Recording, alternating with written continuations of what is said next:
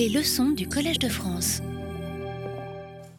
Pendant des décennies, en France, des enfants de familles pauvres vivant dans des logements vétustes ont été contaminés par des poussières et des écailles de plomb tombant des peintures anciennes et abîmées des murs de leur appartement. Pendant des décennies, leurs corps se sont progressivement alourdis de ce métal qui s'accumulait dans leurs organes, en particulier dans le cerveau et le système nerveux périphérique, causant des anémies, des diarrhées, parfois des comas, voire des décès. Et dans les formes moins graves, des difficultés d'apprentissage, des troubles du comportement et des retards scolaires. Pendant des décennies, le monde industriel et les autorités publiques, pourtant conscients de ces risques, puisque le danger de la céruse pour les ouvriers qui la produisaient et la manipulaient était identifié dès la deuxième moitié du XIXe siècle, ont continué à vendre et laisser vendre des peintures contenant du plomb, allant même lorsque les médecins et des associations ont commencé à alerter sur ce problème jusqu'à le contester ou le minimiser. Ainsi pourrait-on résumer la première période de l'histoire française du saturnisme infantile qui sert de fil conducteur à ce cours. Et puis, grâce à la mobilisation de certains acteurs qui ont peu à peu pris conscience de l'urgence de la situation, une transmutation s'est opérée d'une maladie pédiatrique exceptionnelle en une priorité nationale de santé publique, tandis qu'on apprenait que le nombre de cas d'intoxication s'élevait à plus de 85 000 dans tout le pays. Des conférences ont été organisées, des rapports ont été rédigés, des articles scientifiques ont été publiés, des lois dans des domaines de la santé publique et du logement ont été votées, des maires se sont saisis de la question en s'engageant dans le relogement des familles ou la réhabilitation de l'habitat le plus dégradé. Telle est la seconde période, au cours de laquelle, pour parler comme les politistes, le saturnisme a, quoique tardivement, été mis sur l'agenda politique. Un fait notable et pourtant difficile à percevoir caractérise cette histoire. À aucun moment, cette situation critique par son ampleur et sa gravité, n'a provoqué de véritable crise sanitaire. On a pu l'ignorer, puis la contester, enfin la reconnaître, sans que les associations, les journalistes, les médecins n'aient jamais transformé le problème en situation de crise. On peut même dire que l'épidémie de saturnisme infantile a été étouffée. Ni les spécialistes de santé publique qui l'ont révélé, ni les responsables politiques qui l'ont combattu n'ont cherché à susciter une réaction d'indignation dans l'opinion, probablement en partie parce que les victimes en étaient presque exclusivement des enfants de familles africaines, parfois sans titre de séjour. Les premiers activistes craignaient de les stigmatiser. Les seconds, politiciens, redoutaient les réactions hostiles d'une partie de leurs opposants ou même de leurs électeurs. La discrétion était de mise. La cupidité de l'industrie de la peinture n'a donc pas fait l'objet de dénonciations et la négligence coupable des pouvoirs publics n'a pas donné lieu à une remise en cause du système qui avait permis une telle défaillance morale de l'État dans la protection de l'enfance. Bien que tous les ingrédients la rendant possible aient été présents, la crise du saturnisme infantile n'a pas eu lieu. La version états-unienne de cette histoire est plus parlante encore car le déni tant de l'industrie que des autorités y a duré plus longtemps.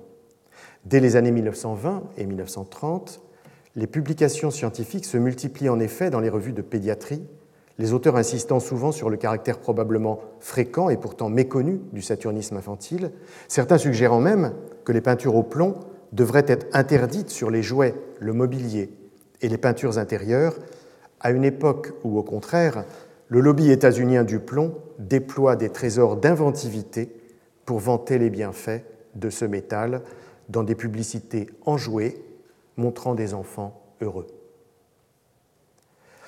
Sensibles aux risques mis en évidence dans ces travaux, plusieurs pays adoptent d'ailleurs au cours de ces deux décennies des législations introduisant des restrictions, voire prohibant complètement les peintures au plomb, notamment la Grande-Bretagne, la Suède, la Belgique, la Grèce, la Pologne, la Tunisie, Cuba. Mais aux États-Unis, les pouvoirs publics ne montrent pas le même empressement à légiférer, en raison notamment des liens étroits souvent entretenus par les élus avec le monde industriel, et ce dernier s'appuie pour sa part sur des chercheurs complaisants occupant des positions prestigieuses dont il finance les recherches en attendant en retour des arguments scientifiques pour contester les dangers du plomb. Il faut attendre 1970 pour qu'une loi fédérale interdisant les peintures au plomb soit passée, presque dans l'indifférence, les lobbies ne cherchant même plus à s'y opposer, car ce secteur est alors devenu marginal pour l'économie de l'industrie du plomb. Il n'y a donc pas eu urgence à mettre en œuvre la prévention d'un problème de santé publique qui touchait pourtant des centaines de milliers d'enfants avec des conséquences neuropsychiques graves et parfois létales. Il est vrai que pour la plupart, ces enfants appartenaient à des familles pauvres et souvent noires. Le problème est demeuré circonscrit presque, presque confidentiellement dans les lieux du savoir et les cercles du pouvoir. Il ne s'est insinué que de façon marginale dans l'espace public. Aux États-Unis non plus, le drame reconnu du saturnisme infantile n'a pas engendré de crise. Situation critique n'est donc pas synonyme de crise. Plus précisément, la première ne débouche pas nécessairement sur la seconde. Alors comment passe-t-on de l'une à l'autre? Le cas de ce que la plupart des journalistes et des observateurs appellent the Flint Water Crisis et qui correspond à l'intoxication dans les années 2010 des habitants de la ville de Flint, Michigan, par une eau contenant du plomb, peut aider à répondre à cette question. La situation critique y a en effet donné lieu à ce qui a été nationalement perçu comme une crise sanitaire majeure, l'une des plus importantes qu'aient connues les États-Unis au XXIe siècle. Ayant été depuis 1908 le berceau de la General Motors, Flint, dont l'histoire a été rendue célèbre par le documentaire Roger and Me de Michael Moore, qui est né et qui a grandi, a son nom et son destin associés à l'industrie automobile.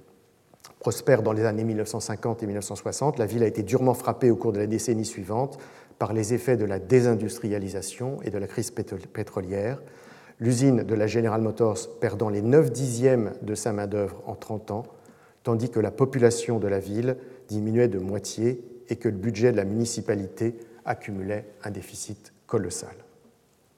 Le gouverneur nommait alors un administrateur chargé de gérer les affaires de la ville, puis, alors que la situation financière continuait de se dégrader, un emergency manager était à son tour intronisé provoquant en réponse une série d'actions en justice de la part des élus municipaux qui se trouvaient dépossédés de leur pouvoir. Pendant plusieurs années déchirées entre un omnipotent administrateur doté d'une autorité sans partage et des édiles locaux se réclamant de la légitimité démocratique, la ville devint ingouvernable en dehors de mesures d'urgence prises pour réduire les dépenses publiques. C'est dans ce contexte d'extrême tension qu'en avril 2014, les autorités décidèrent pour réaliser des économies sur le budget d'approvisionnement en eau des 100 000 habitants, de ne pas renouveler le contrat qui leur faisait bénéficier de l'eau du lac Huron et d'utiliser à la place un ancien réseau de canalisation pour acheminer l'eau de la rivière Flint. Dans les mois qui suivirent, les habitants se plaignirent d'avoir au robinet une eau saumâtre, à l'odeur fétide. Des enfants présentèrent des éruptions cutanées et divers troubles, et la General Motors signala même que l'eau provoquait une corrosion de ses pièces automobiles. Seules des analyses microbiologiques furent effectuées qui mirent en évidence la présence de bactéries. En réponse, les autorités augmentèrent l'apport en chlore tout en recommandant de faire bouillir l'eau.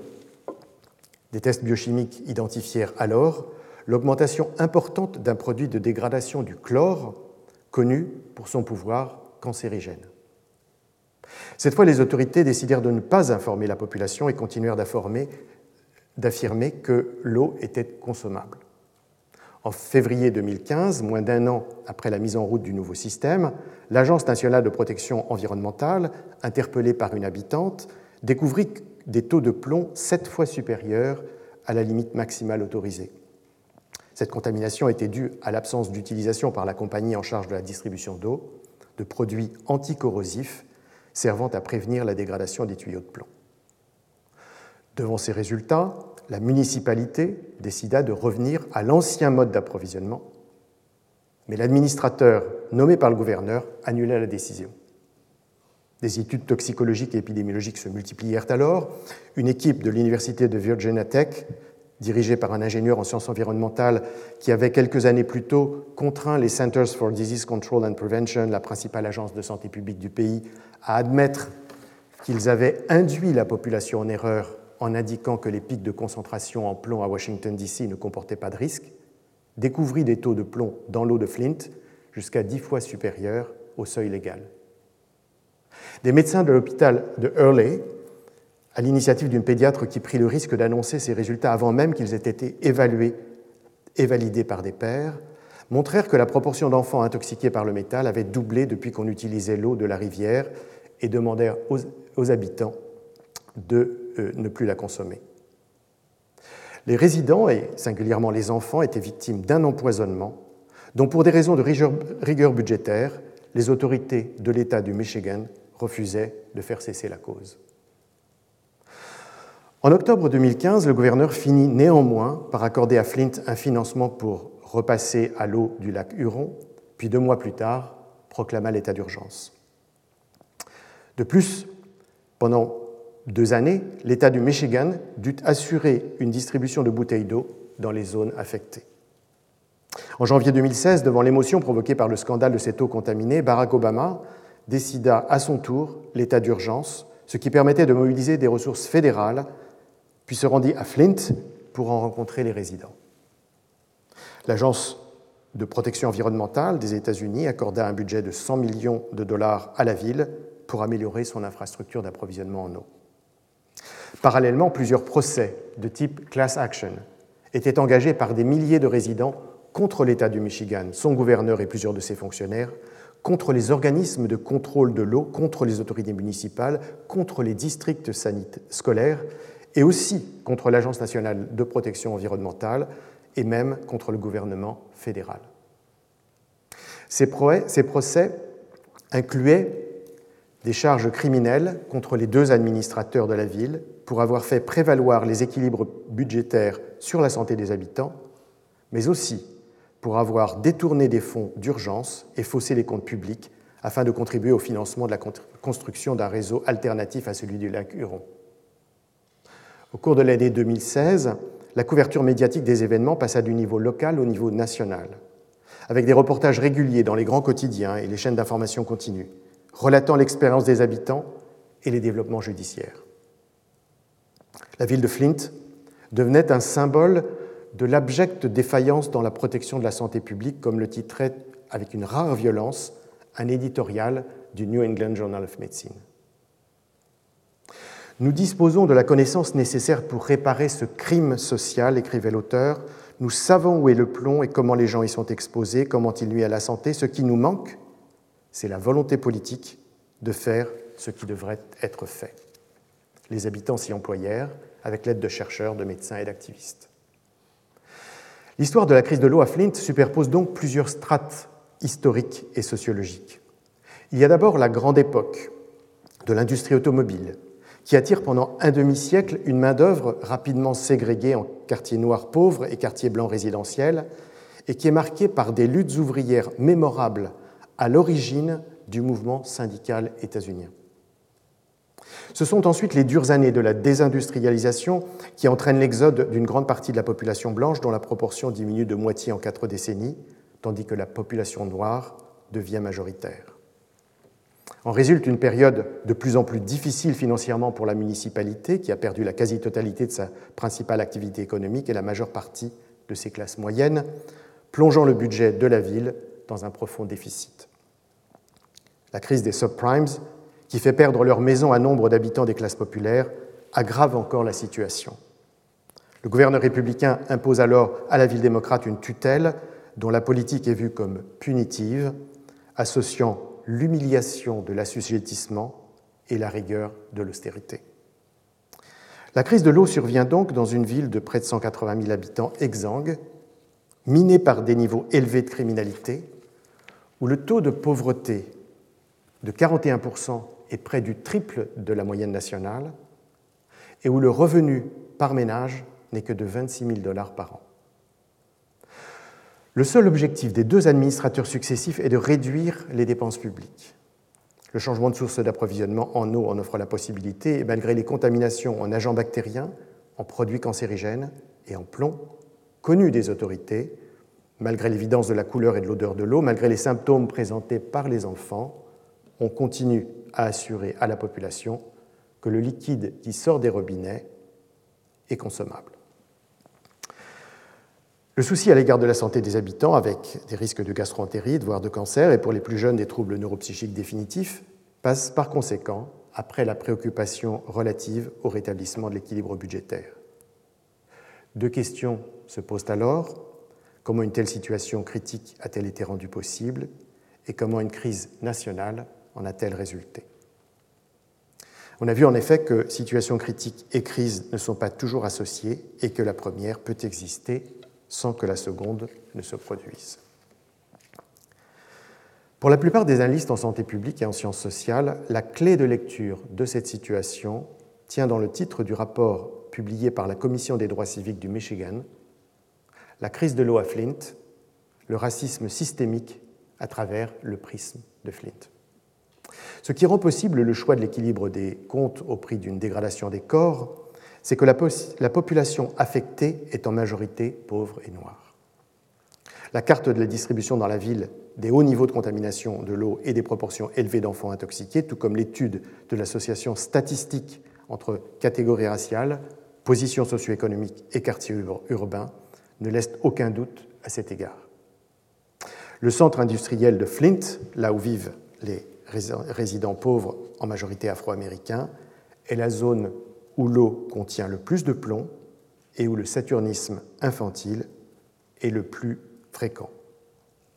Non qu'il y ait, disent les auteurs, nécessairement eu intention raciste des autorités, encore que le racisme ait été explicite chez certains responsables, mais ce sont les structures sociales accumulées au cours du XXe siècle qui sont en cause, mélange de ségrégation, de discrimination et d'exploitation de la population pauvre en majorité noire, ces trois phénomènes se renforçant mutuellement.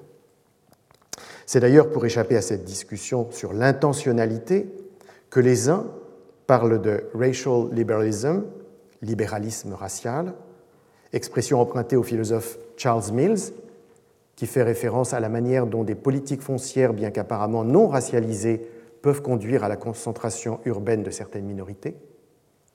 Et les autres de strategic racism, racisme stratégique, formule due au juriste Yann Anne Lopez, correspondant au langage codé par lequel on désigne implicitement des groupes raciaux ou leurs attributs et qu'utilisent certains politiciens pour séduire leur électorat.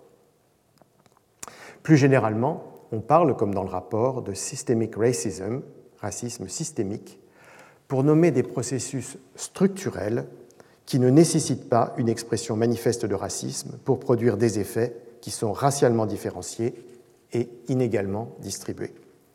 Le racisme systémique s'évite à Flint comme dans le reste du pays. La crise, pour autant, aurait pu ne pas survenir. Or, il y a bien eu crise, non seulement locale, mais aussi nationale. La ville de Flint est devenue bien au-delà du périmètre de son territoire le symbole de l'obscénité de la logique économique quand elle se déploie au détriment des vies humaines. La publicisation de la situation critique à laquelle faisait face la population et qui est un élément crucial de la formation d'une crise a toutefois été progressive. La mobilisation des résidents se faisait dans un contexte particulièrement hostile puisque sous l'autorité de l'administrateur en charge de la situation d'urgence, il n'y avait ni marge financière pour infléchir les décisions politiques, ni espace démocratique pour faire entendre les doléances. Les plaintes successives concernant la couleur et l'odeur de l'eau, la présence de bactéries et d'agents toxiques s'étaient avérées inefficaces. C'est la découverte de l'intoxication par le plomb qui changea la donne à l'initiative de la charismatique mère du premier enfant diagnostiqué avec une intoxication saturnine, un mouvement local prit corps, rassemblant plusieurs organisations déjà actives dans les domaines social, politique et religieux. La Flint Coalition for Clean Water, la coalition pour une eau propre à Flint, entra en relation avec des avocats, des journalistes, des experts, au niveau national, faisant intervenir l'Agence de protection de l'environnement ainsi que l'American Civil Liberty Union, euh, Union pour la liberté civile, qui est une organisation privée défendant les droits des individus et particulièrement active en faveur des minorités ethno-raciales. Parallèlement, des contacts étaient établis avec le monde scientifique, notamment des chercheurs de l'Université de Virginia Tech et de l'hôpital pédiatrique de Hurley.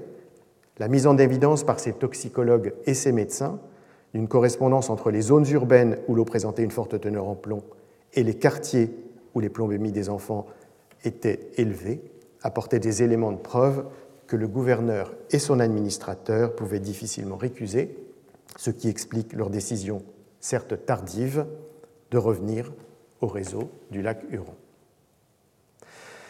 Des personnalités des mondes de la politique, du spectacle et du sport, de Jesse Jackson à Magic Johnson, de Cher à Eminem, apportèrent leur soutien. Des médias nationaux s'emparèrent du sujet en s'indignant de ce scandale sanitaire. Des résidents, encouragés par des cabinets juridiques, engagèrent des actions en justice pour mise en danger de la vie d'autrui. La transformation de la situation critique particulière en crise de signification générale était donc le fruit d'une coalition de forces locales, d'un recours à des figures nationales et d'une alliance avec des équipes scientifiques. Elle était aussi la traduction d'une crise sanitaire qui, au fond, aurait pu n'intéresser que les spécialistes, d'autant qu'elle touchait les populations marginalisées, en une crise éthique qui pouvait concerner tous les publics. Le choix de faire des économies budgétaires, fût au prix de risques connus pour la santé des personnes, voire pour leur vie, a fortiori s'agissant d'enfants, convertissait une question politique en une question morale. De tels choix sont faits en permanence par les pouvoirs publics. Le plus souvent, ils passent inaperçus et demeurent incontestés. À Flint, dans un contexte pourtant de suspension de l'ordre démocratique, renouant avec un passé de lutte, autrefois syndicale, aujourd'hui citoyenne, les habitants s'opposèrent à un choix qui faisait prévaloir la raison financière sur la raison sanitaire. Les considérations éthiques devaient pour eux reprendre leurs droits. La crise, on le voit donc, ne dépend pas seulement de l'existence d'une situation critique qu'il est possible d'objectiver. On parle de la crise de l'eau à Flint en 2015, à la suite de la découverte de cas d'intoxication au plomb chez des enfants, heureusement sans conséquences graves. Mais par contraste, on a guère parlé en 1985 de la crise de l'habitat à Aubervilliers, dans la région parisienne, où pourtant un enfant était décédé de complications de saturnisme, et où les logements vétustes et insalubres représentaient à l'époque un problème majeur. Il faut, pour qu'une situation critique donne lieu à, une crise, des conditions particulières. Avant de les examiner, il faut toutefois se demander ce qu'est une crise. Jusqu'à présent, j'ai utilisé le mot comme s'il allait de soi, or tel n'est peut-être pas le cas. Et son usage commun le rend encore plus problématique. Le mot a une origine grecque et selon le dictionnaire Bailly, le verbe krino signifie dans un premier sens séparer, distinguer, choisir, et dans un second, juger, décider, interpréter. Il y a donc à la fois une composante de discrimination, notamment entre des personnes, les bons et les mauvais, ou des valeurs, le vrai et le faux, et une composante de détermination que ce soit face à une, question posée pour la trancher, au cours d'un procès pour sanctionner l'accusé, ou dans le cadre d'une maladie pour en apprécier le moment décisif. De même, le nom crisis, qui dérive du verbe, indique d'un côté le fait de séparer, de distinguer, de choisir, et de l'autre le fait de juger, de décider, d'interpréter, et par suite des actes réalisés dans des circonstances particulières, comme la condamnation d'un coupable, le dénouement d'une guerre et l'acmé d'une maladie. Le terme a donc une double dimension. Il est une action et il est un moment. Les deux étant liés, puisque dans le moment dramatique d'un procès, d'une bataille ou d'une affection, il faut savoir distinguer entre les actions possibles et décider de la meilleure. Cette étymologie est instructive. Elle nous rappelle en effet la proximité originelle des mots crise et critique.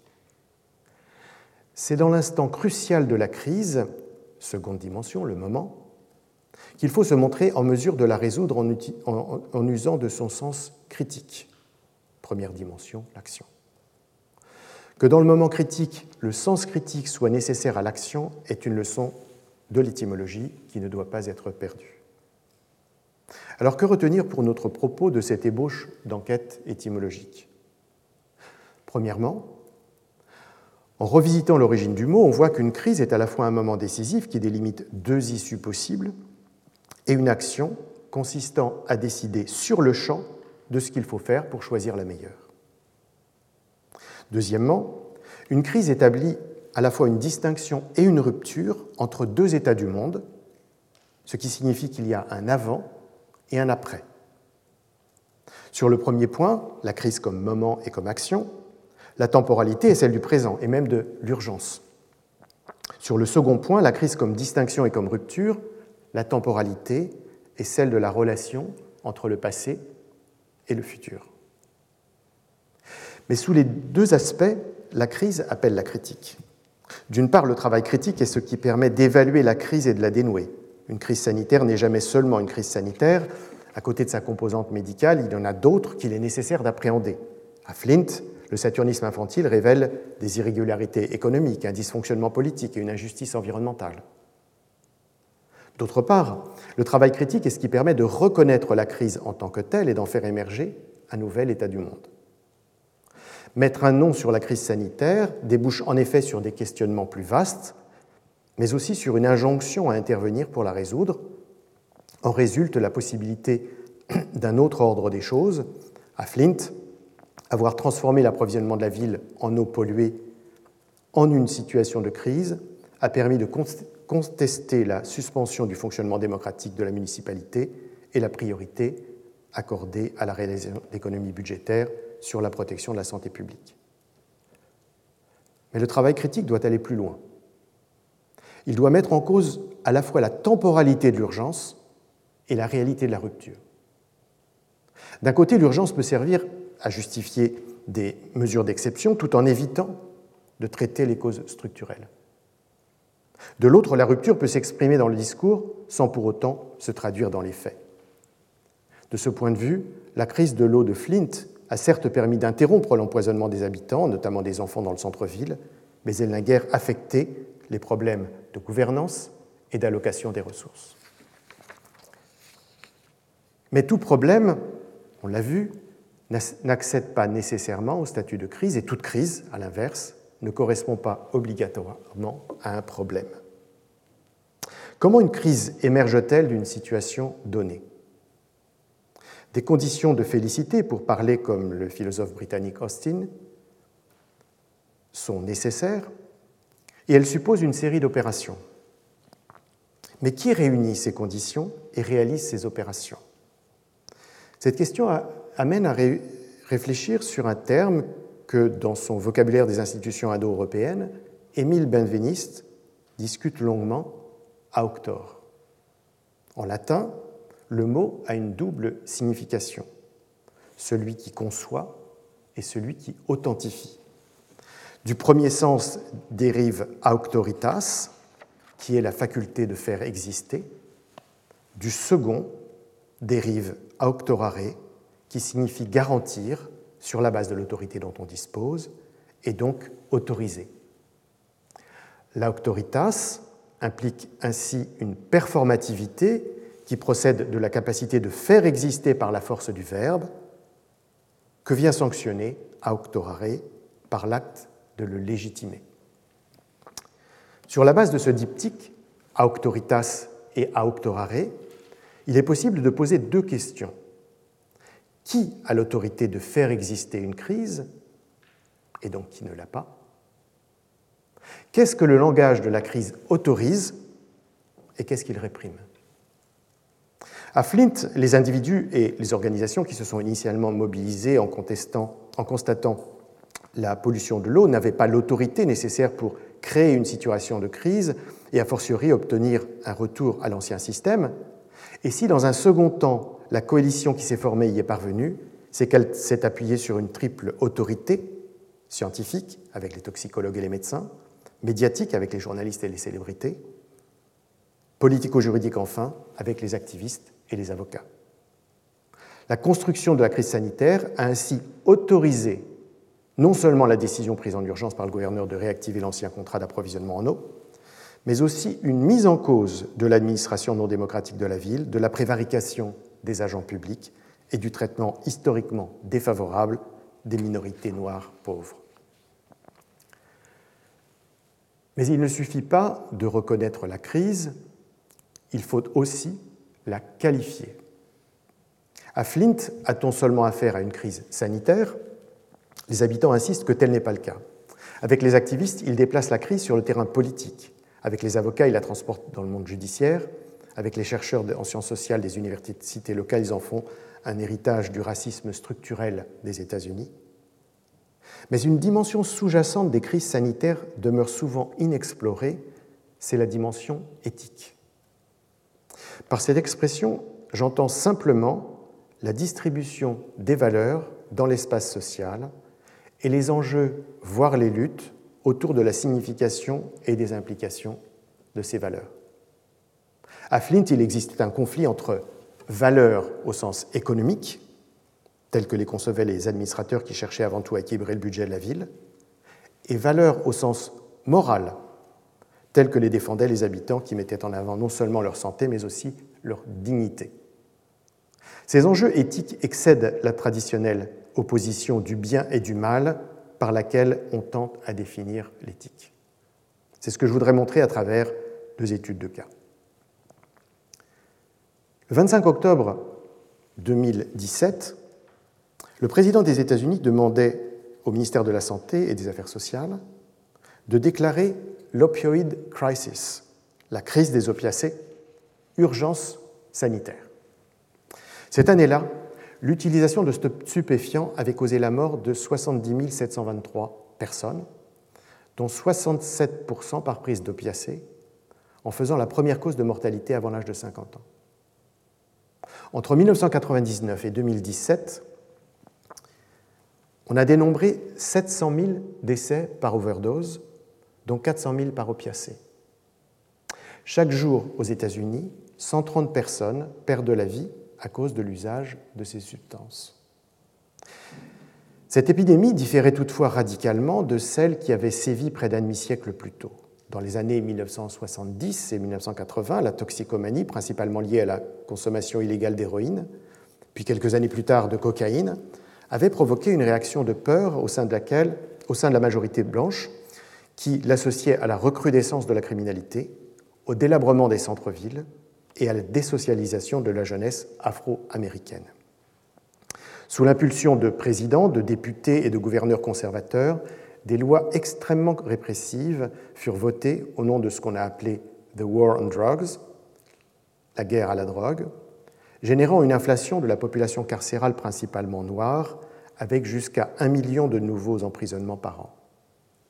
Cette politique a significativement contribué au phénomène dit d'incarcération de masse, avec ses 2,3 millions de prisonniers, parmi lesquels les Noirs sont proportionnellement cinq fois plus nombreux que les Blancs. Au, cours des années, euh, au contraire des années 1970 et 1980, la crise récente des opiacés est liée à la distribution légale de ces produits. Au moins dans un premier temps, on estime que 2 millions de personnes dans le pays souffrent d'addiction à des opiacés prescrits par des médecins, et l'augmentation des décès par overdose au cours des décennies 2000 et 2010 a été parallèle à l'expansion des prescriptions médicales. L'épidémie d'addiction aux opiacés commence au milieu des années 1990 avec la croissance rapide des prescriptions dans le traitement de la douleur, elle résulte de la conjonction de deux phénomènes. D'une part, la Société américaine de la douleur fait entrer dans les signes vitaux, à côté de la température, du pouls, de la fréquence respiratoire et de la pression artérielle, l'appréciation de la douleur par le patient et donc la mesure de l'efficacité de son traitement. Elle est soutenue en cela par la Commission d'accréditation des structures de la santé, dont le questionnaire de satisfaction rempli par les malades comporte des indications sur le soulagement de leur douleur. De plus, pour encourager les médecins à prescrire des opiacés, l'Académie de médecine de la douleur minimise les risques d'addiction, d'accoutumance et d'overdose, de même que l'éventualité de détournement des produits opiacés.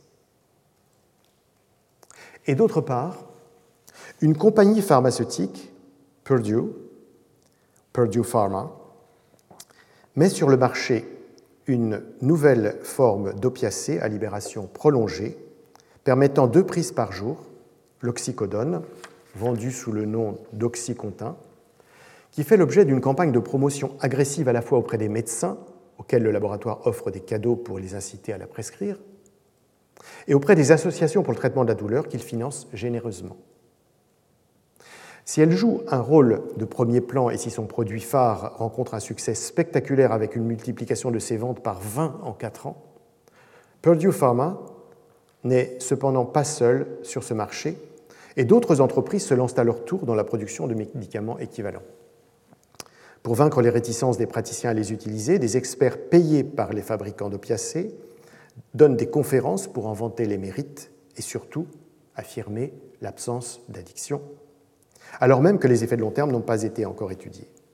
C'est donc à cette rencontre entre un libéralisme humanitaire, chaque individu doit pouvoir s'éviter de souffrir, et un capitalisme cynique, tout, argent est bon à prendre, quel que soit le prix à payer pour ceux qui, le, qui on le donne, que l'on doit l'explosion de la consommation d'opiacés dans le traitement des douleurs chroniques non cancéreuses aux États-Unis. En 15 ans, le volume de prescriptions quadruple, de même que le nombre de décès par overdose. Qu'il y ait un problème de prescription des opiacés aux États-Unis, nul ne saurait en douter au vu des chiffres de consommation et de mortalité, de l'étendue des âges concernés et de la progression des overdoses, du coût évalué à près de 80 milliards de dollars par an. Cela ne suffit pourtant pas pour en faire une crise. Pour que ce problème devienne une crise, un élément aura été plus que tout autre déterminant. Le fait qu'il soit apparu comme affectant en majorité des jeunes hommes et des jeunes femmes blancs.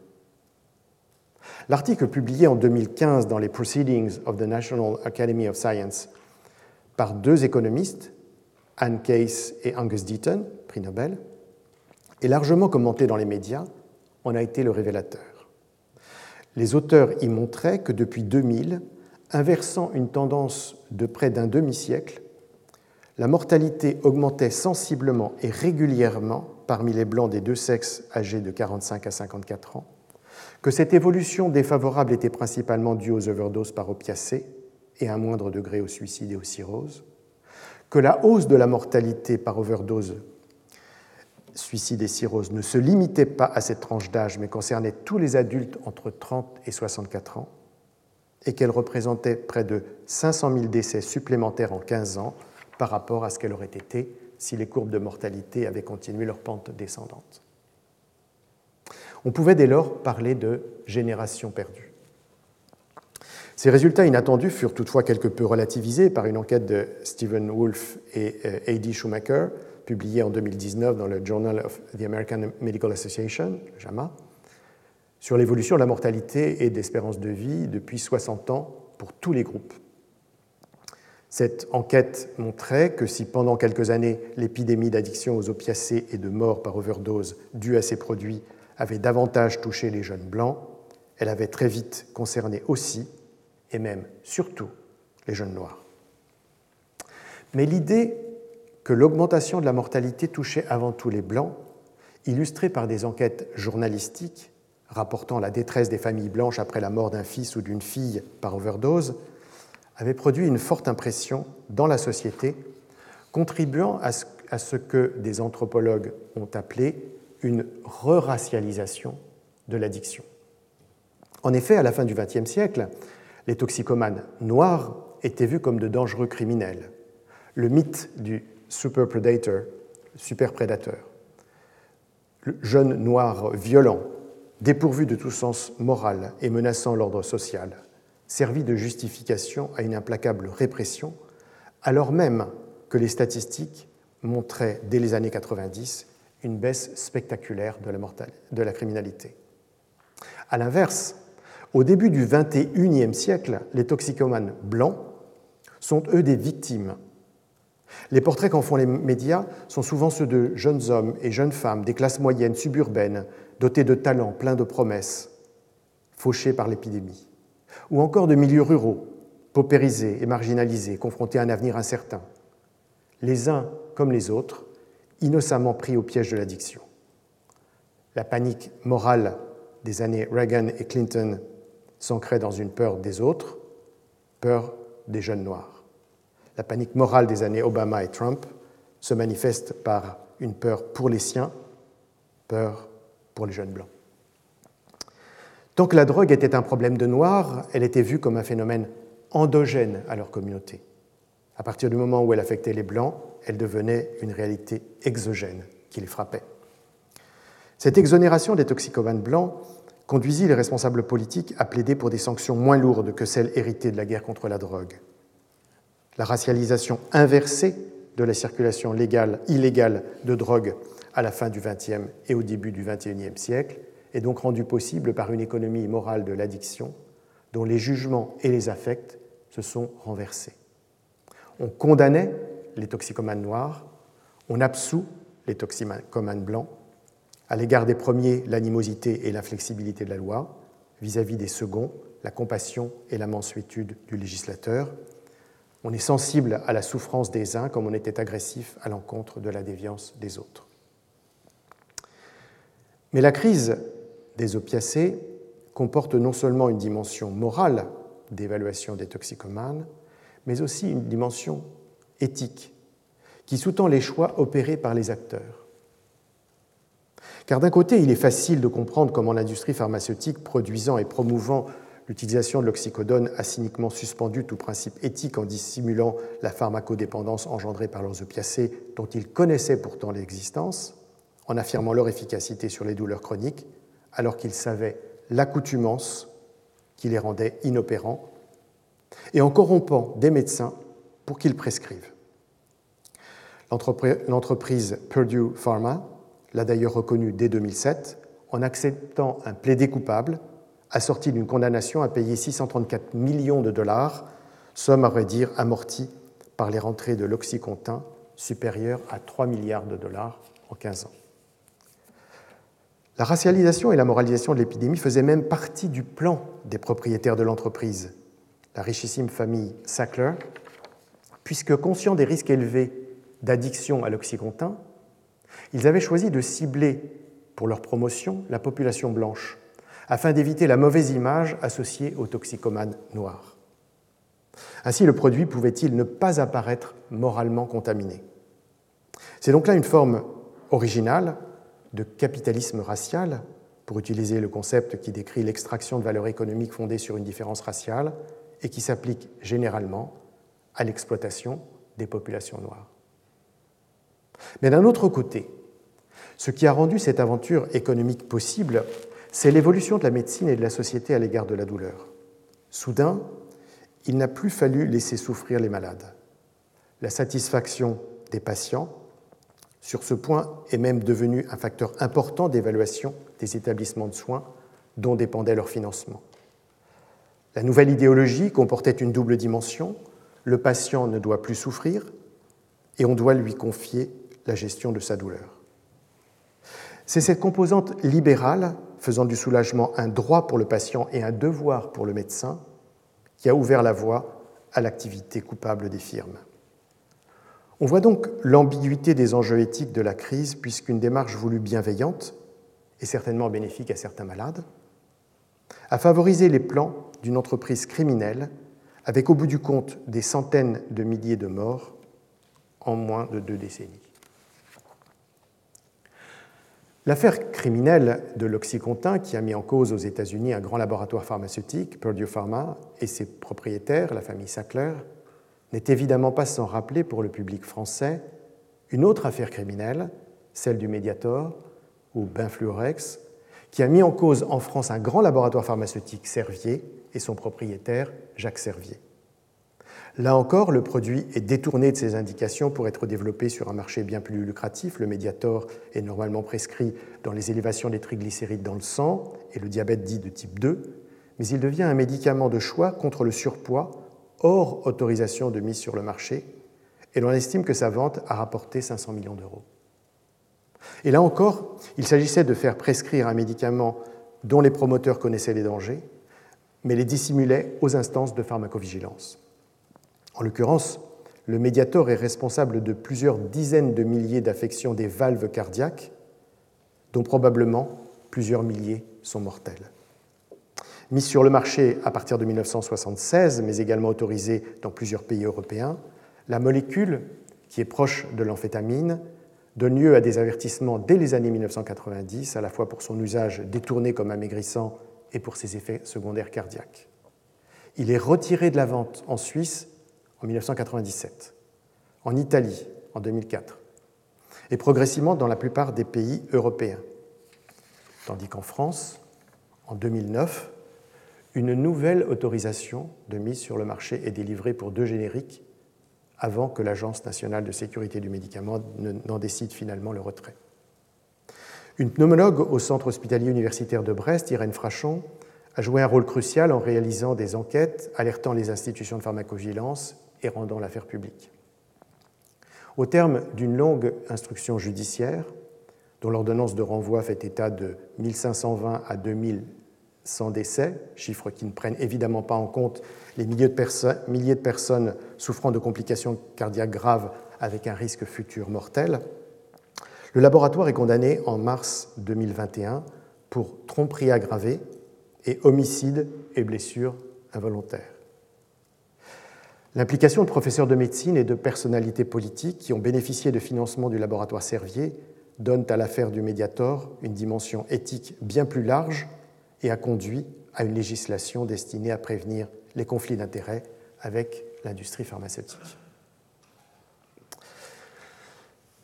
C'est un contexte également dramatique qu'on retrouve autour du sida en Afrique du Sud au début des années 2000. Deux crises se conjuguent alors il y a d'abord une crise épidémiologique avec une accélération fulgurante de la dissémination du virus dans la population, la prévalence parmi les femmes enceintes passant en 10 ans de 1 à 20% et le nombre de cas d'infection étant estimé à plus de 4 millions. L'Afrique du Sud est alors le pays le plus affecté de la planète.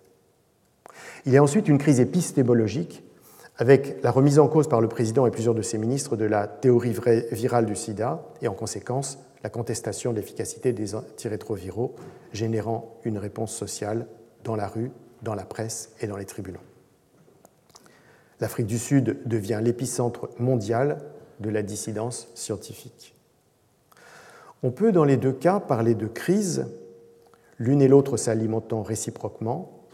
Les interventions publiques de Thabo Mbeki et sa convocation d'un panel international pour une supposée discussion entre orthodoxes et hétérodoxes mais également les formes spectaculaires de mobilisation de la Treatment Action Campaign et de son charismatique fondateur Zaki Ahmad, transforment le phénomène biologique de la propagation de la maladie en crise épidémiologique, et la confrontation intellectuelle des théories et des modes d'administration de la preuve en crise épistémologique.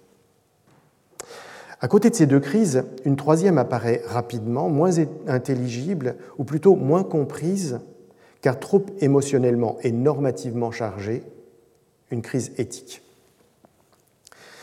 Si cette crise n'a pas été comprise, c'est qu'elle a très vite été interprétée par la plupart des commentateurs sur un mode manichéen, se résumant à l'opposition de deux camps, l'un présumé attaché à l'éthique, l'autre censé la rejeter. Au début des années 2000, alors qu'on découvrait l'ampleur de la dissémination de l'infection dans la population, le débat, souvent d'une grande violence, s'est cristallisé principalement autour de la prévention de la transmission du virus de la mère à l'enfant. En raison du nombre de jeunes femmes infectées, cette transmission était devenue partout dans le monde un sujet de préoccupation sanitaire, doublé d'un enjeu moral, dans la mesure où le risque concernait des nouveau-nés dont l'innocence proclamée laissait planer par contraste un soupçon de culpabilité sur les mères.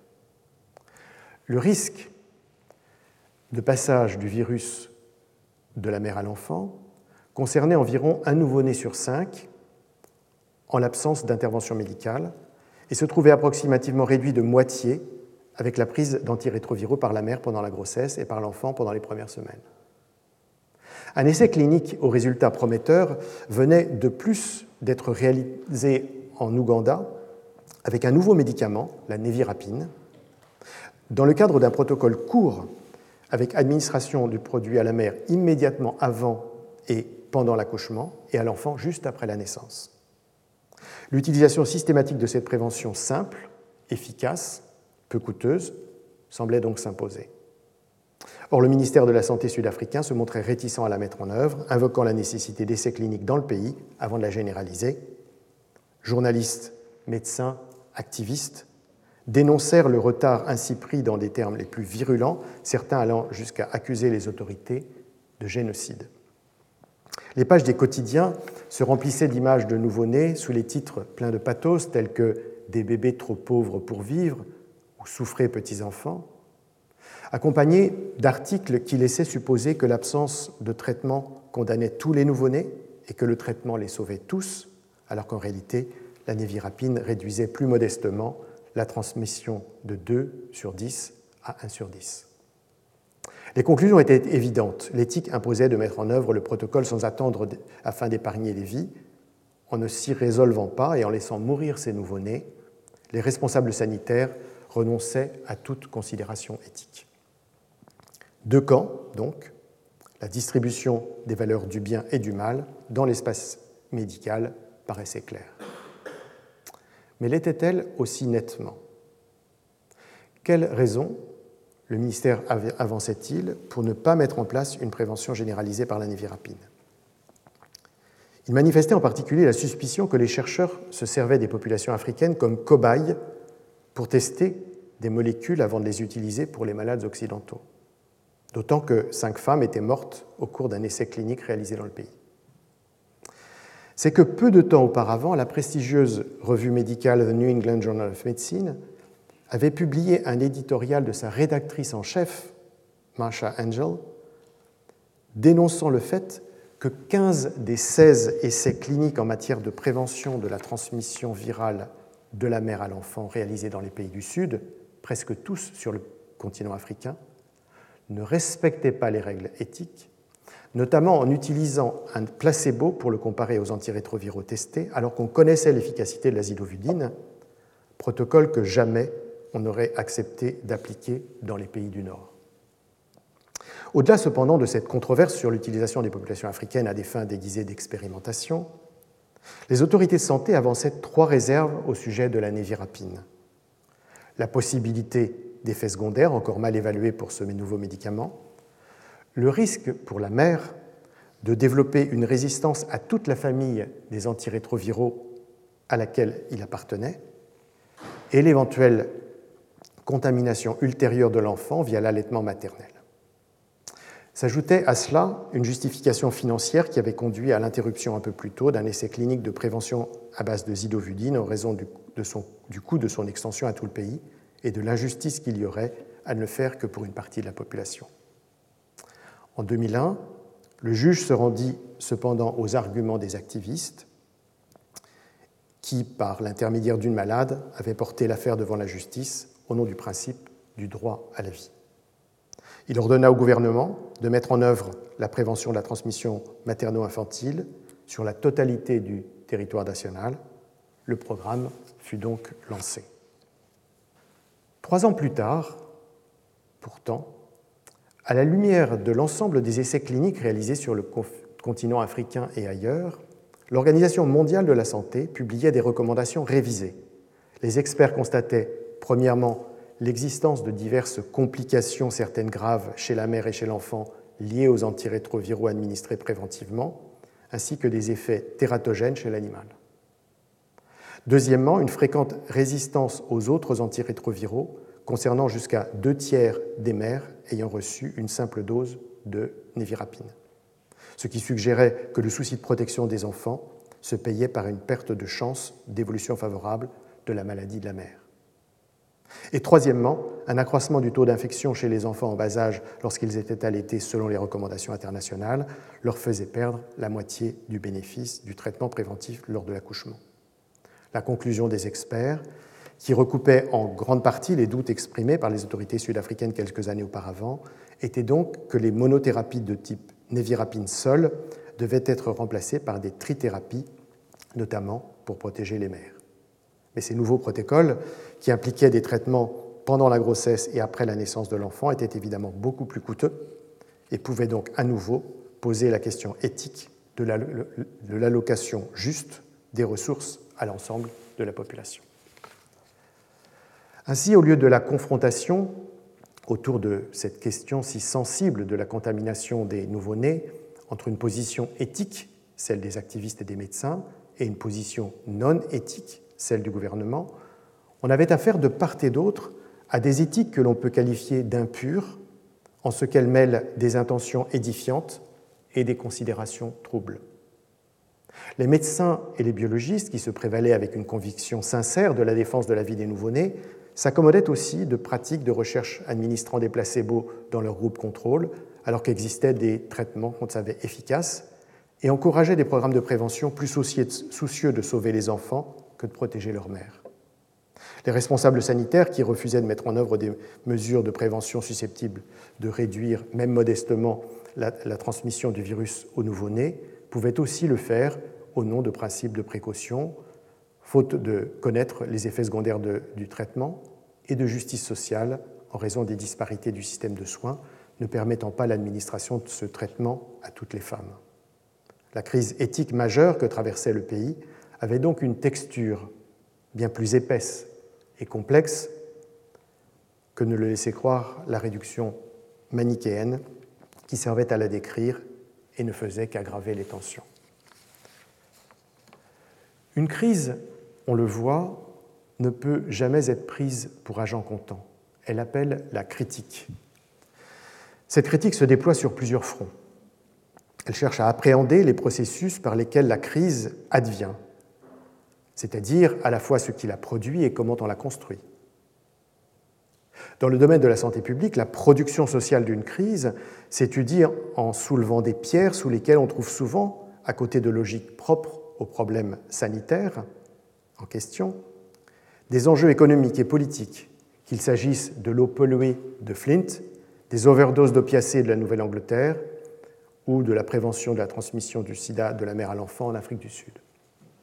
Quant à la construction sociale, il faut se demander ce que ce langage de la crise permet de révéler, à savoir le risque pour des milliers d'enfants de milieux populaires noirs d'être contaminés par le plomb, pour des centaines de milliers d'adultes de mourir de causes iatrogènes liées aux opiacés, pour des dizaines de milliers de nouveau-nés d'être condamnés à ne pas survivre, risque que dans certains cas on a pu pendant des années ignorer, mais aussi ce qu'il tente à faire passer au second plan, à savoir les causes profondes de ces situations, respectivement racisme systémique, capitalisme rapace, héritage de l'apartheid, rendu inaudible par le sentiment d'urgence qu'appelle la crise.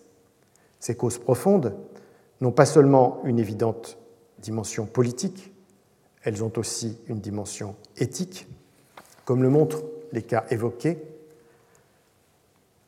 qui dévoilent la manière dont on traite les vies, ou plutôt dont des administrations, des entreprises pharmaceutiques et parfois même des équipes biomédicales maltraitent les vies des plus vulnérables.